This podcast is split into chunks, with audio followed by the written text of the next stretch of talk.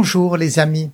Je vais vous parler aujourd'hui de Jiang Zemin, l'ancien président qui vient de rejoindre Mao Zedong et Deng Xiaoping au pays du grand repos de Marx.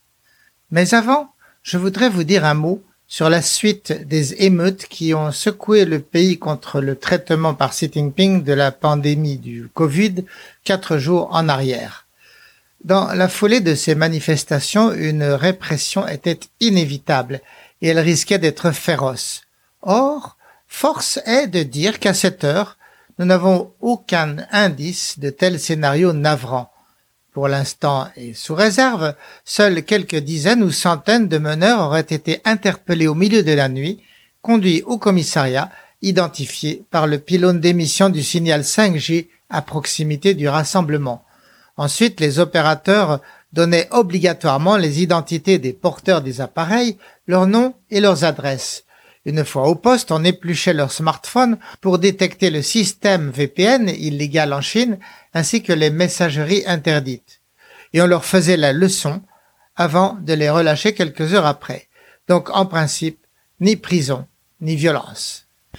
Cette mensuétude du régime m'apparaît moins due à une largeur d'esprit ou à une compassion qu'à un pragmatisme des autorités et à la sauvegarde de leurs intérêts bien compris. En effet, elles avaient indubitablement affaire à un mouvement spontané, à une étincelle du désespoir. C'était une manifestation nationale, mais sans leader, sans concertation ni même slogan. Le genre de mouvement qui ne peut que faire le feu de paille et s'éteindre aussi vite qu'il s'est allumé. En de tels cas, on punit moins. On comprend qu'à frapper quelques têtes, on ferait des martyrs et que le mouvement repartirait, cette fois, avec des plans, des meneurs, et sans qu'on sache d'où il sortirait ni quels seraient ses objectifs. Par contre, après des années d'immobilisme sur cette stratégie zéro Covid, la vice-premier ministre en charge, Sun Chunlan, a convoqué mercredi 29 son comité national de la santé, puis elle a remis ça le lendemain. Presque simultanément, les médias ont commencé à déclarer que le variant Omicron n'était pas si grave que ça, qu'on en guérissait. Sun Chunlan a relancé un plan de vaccination d'envergure imposant à toutes les villes en urgence des quotas de piqûres de 90% des octogénaires d'ici janvier prochain. Les cas de Covid légers ou asymptomatiques ont été dispensés de séjour en centre et autorisés à s'isoler à domicile. En bref, du jour au lendemain, le régime donne tous les signes de renoncer à la stratégie du zéro Covid à court terme, et ceci juste après les émeutes et après trois ans de maintien obstiné de cette gouvernance absolutiste où même un cas, même léger, provoquait l'embastillement de tout le quartier. Que faut-il en déduire? D'abord, que le ministre ne décide de rien, et que c'est l'hyper-président de toute chose, Xi Jinping, qui ordonne le changement le jour où il est prêt à le faire. Ceci ne signifie pas que les ministres et les hauts cadres soient des imbéciles, mais simplement tous les leviers décisionnels sont dans une seule main, celle du président, qui n'a pourtant pas les compétences ni même le temps de penser à tout à tout moment. On en a dans cet exemple la preuve vivante.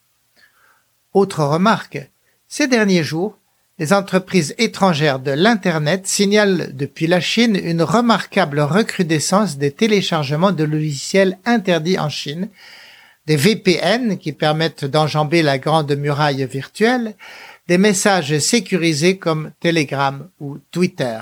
Et ça, ça fait réfléchir. Ces programmes sont téléchargés sur Internet malgré l'interdiction et malgré le risque d'amende. Cela nous prouve qu'en Chine comme ailleurs, la peur du gendarme parfois ne suffit plus et qu'elle n'est pas non plus le mobile unique du respect des lois chinoises. Je m'explique. Le chinois respecte la réglementation policière de la toile, en partie pour s'éviter des sanctions pour infraction, mais aussi dans un certain esprit civique, sous prétexte de faire sa part dans le bon ordre de l'espace virtuel commun. Dans cet esprit, il veut bien renoncer aux joies des fleurs du mal qu'il sait fleurir à l'étranger. Mais que le régime démontre sa négligence, son incapacité ou son insistance obtuse à mal gérer une pandémie qui menace le peuple entier, et là, le citoyen commence à s'estimer libéré de toute obligation de solidarité pour un quelconque objectif commun. C'est alors le chacun pour soi pour assurer la survie future. Et comme je l'ai dit, alors le chinois ne se sent plus du tout atteint par la peur du proverbe tuer le poulet pour faire peur aux singes, la confiance une fois disparue, le dirigeant n'est plus écouté par personne, même quand il menace. Autant pour ce dossier du Covid-19 et je passe à présent à Tiang Zemin, le président disparu.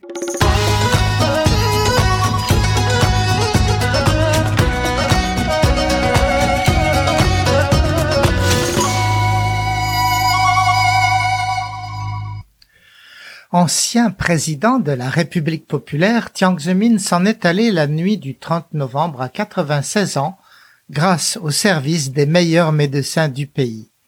D'une certaine manière, Tiang a bâti sa carrière sur un malentendu. Avant d'accéder au rang de premier secrétaire en juin 89, Tiang passait pour un homme terme et sans qualité particulière. Mais après le massacre de la nuit du 3 au 4 juin, place Tiananmen, la direction du parti a dû remplacer en urgence Zhao Ziyang, le secrétaire général, limogé pour cause de collusion avec le peuple. Alors, la direction, déchirée par le drame national, n'a eu d'autre choix que de chercher un personnage de transition, quelques mois, le temps de faire son choix d'un homme définitif. Or, face à telle mission, quel candidat avait plus que Tiang le physique à l'emploi? Tiang rassuré par sa bonhomie, son embonpoint de bon vivant et sa coiffure teintée noire de jet derrière ses épaisses lunettes d'écaille. Son apparence rassurait sans rugosité ou zone d'ombre pour laisser suspecter une bête de pouvoir. Durant le printemps de Pékin 89, alors que la Chine s'embrasait de partout, à la tête de Shanghai, Tiang avait su maintenir le calme dans la ville, loin des bouleversements qui déchiraient Pékin. Ce style inoffensif lui permit d'emporter les suffrages, lui obtenant le poste suprême à titre provisoire. Il s'apprêtait pourtant à battre tous les records de longévité durant 14 ans, de 1989 à 2003.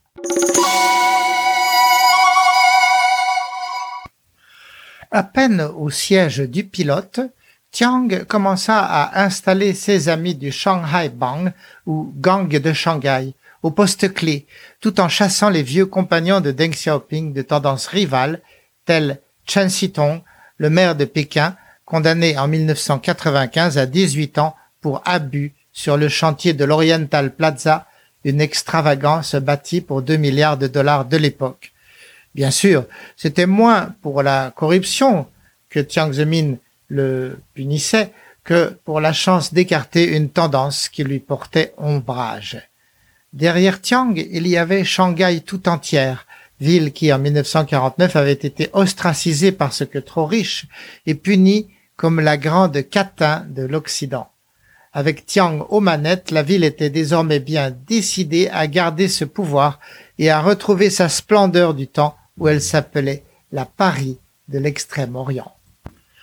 Au-delà de ces règlements de compte, la Chine sous Tiang allait connaître une phase de prospérité sans précédent et mettre le turbo à sa modernisation. En fournant à grande bouchée les crédits et les technologies de l'Ouest, Tiang fit décoller les cabines spatiales, les TGV, les usines automobiles ainsi que les flottes aériennes aux centaines de Boeing et d'Airbus. Les choses se faisaient toutes seules, la Chine s'enrichissait et le mérite revenait à Tiang sur le fond, Tiang accomplit un travail politique considérable, à commencer par le sauvetage d'un parti en grand danger après le massacre de la place Tiananmen, manquant désormais de soutien intérieur et mondial. À force de prudence et de pragmatisme, Tiang sut remettre le pays sur ses rails grâce aux capitaux étrangers et à l'exode rural. Chaque année, Dix millions de paysans montaient à la ville pour embaucher dans les usines et sur les chantiers qui surgissaient comme champignons dans la nuit.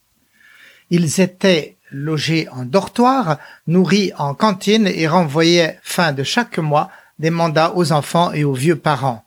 Travaillant dur pour pas grand-chose, ces migrants étaient pourtant heureux de la chance d'éducation et d'ascension sociale pour leurs enfants, et les filles échappaient à la loi machiste et immémoriale des campagnes. Le clou de cette œuvre politique fut l'entrée de la Chine à l'OMC en 2001, âprement négociée, mais qui assura à la Chine et à ses partenaires commerciaux du monde entier une expansion décuple de leurs échanges. Tiang avait noué une amitié personnelle avec Jacques Chirac, fanatique de l'extrême-orient. En 2003, elle aboutit aux années croisées où la France reçut en première un contingent exceptionnel d'art chinois, d'expositions, de concerts et de ballets pour envoyer en 2004 en Chine ses propres trésors artistiques du Moyen Âge à l'époque moderne, ses troupes d'opéra et de ballet. L'ère Jiang Zemin vit aussi les premières craquelures avec l'Occident. À Berne, en 1999, Tiang avait été très fraîchement accueilli par des dissidents tibétains hurlant depuis les toits des slogans contre la répression en cours au toit du monde. Fou de rage, le président chinois avait répliqué en rayant la Suisse de la liste des destinations touristiques privilégiées. Ce faisant, il privait pour longtemps la Suisse de la précieuse manne des dépenses d'argent de poche de l'estivant chinois. La même année, la Chine voyait son ambassade à Belgrade détruite par l'aviation de l'OTAN, officiellement par erreur, en réalité parce que ce bâtiment hébergeait secrètement l'antenne de la radio nationaliste serbe aux mains de la fille du dictateur Milosevic. Deux ans plus tard, Tiang Zemin allait tirer de cet affront une vengeance éclatante en faisant détourner un avion espion américain EP-3 vers une base militaire de Hainan. L'Amérique allait souffrir l'humiliation de voir son équipage emprisonné et ses oreilles électroniques ultra secrètes démontées et copiées. Jiang Zemin connut sa première crise intérieure avec l'apparition du Falun Gong, mouvement ésotérique inventé par un trompettiste militaire du nom de Li Hongzhi.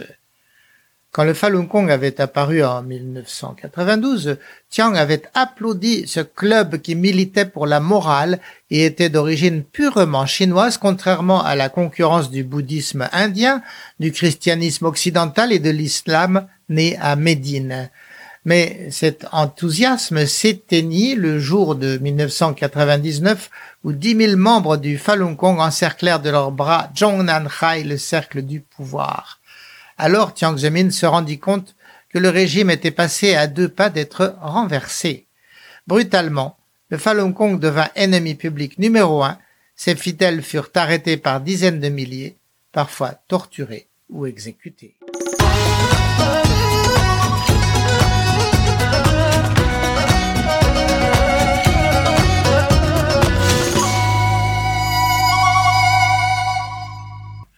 Mis à part ces moments de crise, Jiang Zemin déploya tout au long de son règne un esprit libre et fantasque, presque joyeux et bon enfant, bien éloigné de la fadeur dont on le taxait autrefois.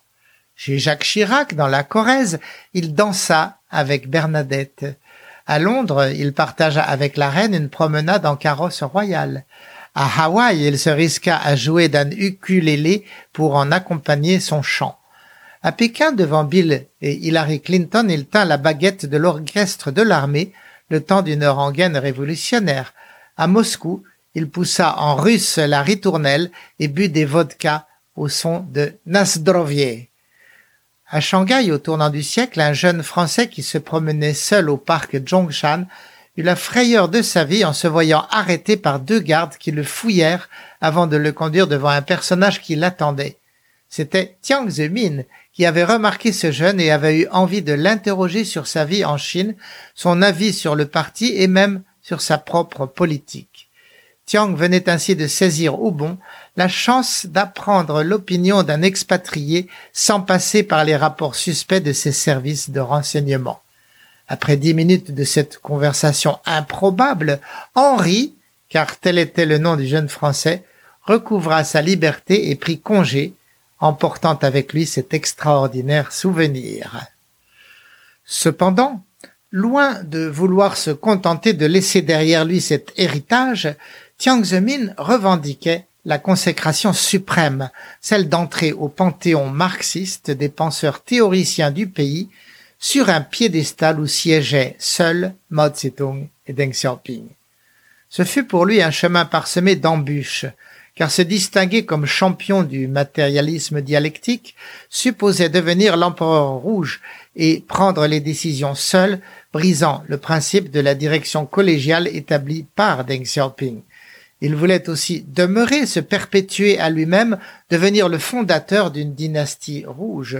Or, tel privilège, les autres membres au sommet de l'appareil, les anciens surtout, n'étaient pas disposés à le lui accorder. Par trois fois, il tenta de briser le verrou des deux quinquennats, de se faire nommer président du parti ou de se faire succéder par son acolyte le vice-président Zhang Tinghong. Tout échoua parce que Deng, avant sa mort en 97, avait pris la précaution de désigner son successeur, Hu Jintao.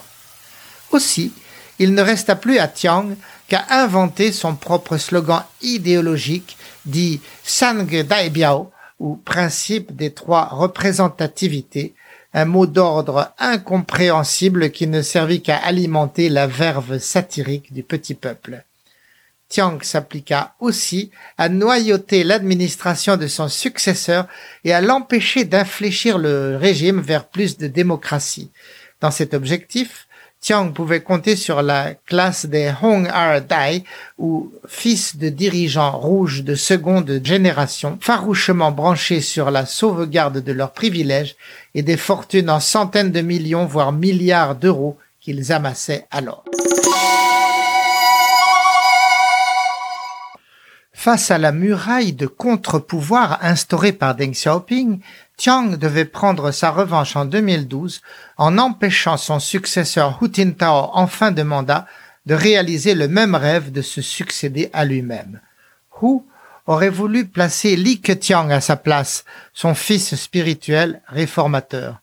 Dans la guerre de succession, se dressait face à lui Bo Xilai, qui prêchait le retour à un marxisme dur et aux joies nostalgiques de la révolution culturelle. C'est alors que se succéda une série de péripéties hasardeuses alternant assassinats, tentatives de coup d'État et autres dérapages plus ou moins tenus secrets. Hu Jintao s'apprêtait à faire accepter au sommet de l'appareil sa liste d'un prochain bureau politique à majorité réformatrice, avec Li Keqiang à sa tête, quand Jiang Zemin prit la parole pour dénoncer le sabotage, cinq mois plus tôt, d'une Ferrari 430 ayant coûté la vie au fils du bras droit de Hu Jintao. La scène était aussi tragique que compromettante, car ce malheureux garçon avait été retrouvé demi-nu dans les tôles fumantes, avec à son côté deux filles tibétaines encore plus dévêtues que lui. Profitant de l'émotion et du scandale, Jiang Zemin put alors faire élire à main levée une équipe dirigeante conservatrice dont le leader n'était autre que Xi Jinping. Ainsi, Tiang avait rendu à Hu Jintao la monnaie de sa pièce. Mais s'il avait cru que Xi Jinping, jeune leader inconnu, se montrerait obéissant par gratitude, il devrait vite déchanter. Xi Jinping, à peine élu, allait montrer à tous qu'il ne roulait que pour lui-même. Quatre ans plus tard, en 2016, Tiang se retrouvait en résidence surveillée sous enquête pour corruption, au risque d'un procès signifiant une fin de vie déshonorante. Son fils, Tiang Mien-hong, était dans la même situation critique. Jiang Zemin avait compris le message et jusqu'à son dernier jour évita d'interférer dans les affaires du nouveau maître. Voilà donc Tiang dans l'autre monde. Aux yeux de tous, son bilan apparaît sympathique, chargé de nostalgie comme la recherche du temps perdu à la chinoise. Au fond, Durant tout son mandat, on lit un fil rouge, un rapport subtil entre croissance et liberté d'opinion et d'entreprise. À ce moment précis, le parti avait besoin des opinions, des initiatives de la base pour créer la richesse dont ses hauts membres profitaient avant les autres. Au nom de cette fortune qui grossissait sans cesse, le parti pouvait se permettre de céder quelques libertés, car elle n'entamait pas son monopole des pouvoirs. L'essentiel restait dans ses mains, la presse, l'armée, la justice et l'économie même. Ces libertés étaient donc un petit peu comme le gras du jambon qu'il pouvait trancher et redistribuer sur la place publique à condition de garder pour lui-même la viande fumée. Ce qu'il ne pouvait pas prévoir était l'étape suivante. Quand les gens se seraient suffisamment enrichis et éduqués, ils revendiqueraient des libertés plus grandes au moment même où la croissance allait caler, compromettant ce merveilleux mais éphémère équilibre qu'avait constitué l'époque de Jiang Zemin puis de son successeur Hu Jintao. Alors sonnerait le tocsin pour le pouvoir absolu et la dictature du prolétariat. Alors apparaîtrait Xi Jinping pour tenter d'orchestrer le retour vers la révolution culturelle. Pour revenir à Tiang et à son bilan, sa chance, on l'a deviné, a consisté à diriger la Chine au bon moment, un moment où il y avait à distribuer à profusion de gras de jambon pour tout le monde. C'est pourquoi aujourd'hui très peu de gens en Chine, locaux ou expatriés, garderont de lui une image négative. Le sommet du parti ne s'y trompe pas, qui lui dédie une nécrologie vibrante de compliments au ton biblique. Elle se conclut par ce coup de gong qui vibre à travers les airs du saint des saints socialiste. Le camarade Tiang Zemin est éternel. Et sur ce, les amis, en attendant Noël, je vous dis à bientôt et joyeuses fêtes.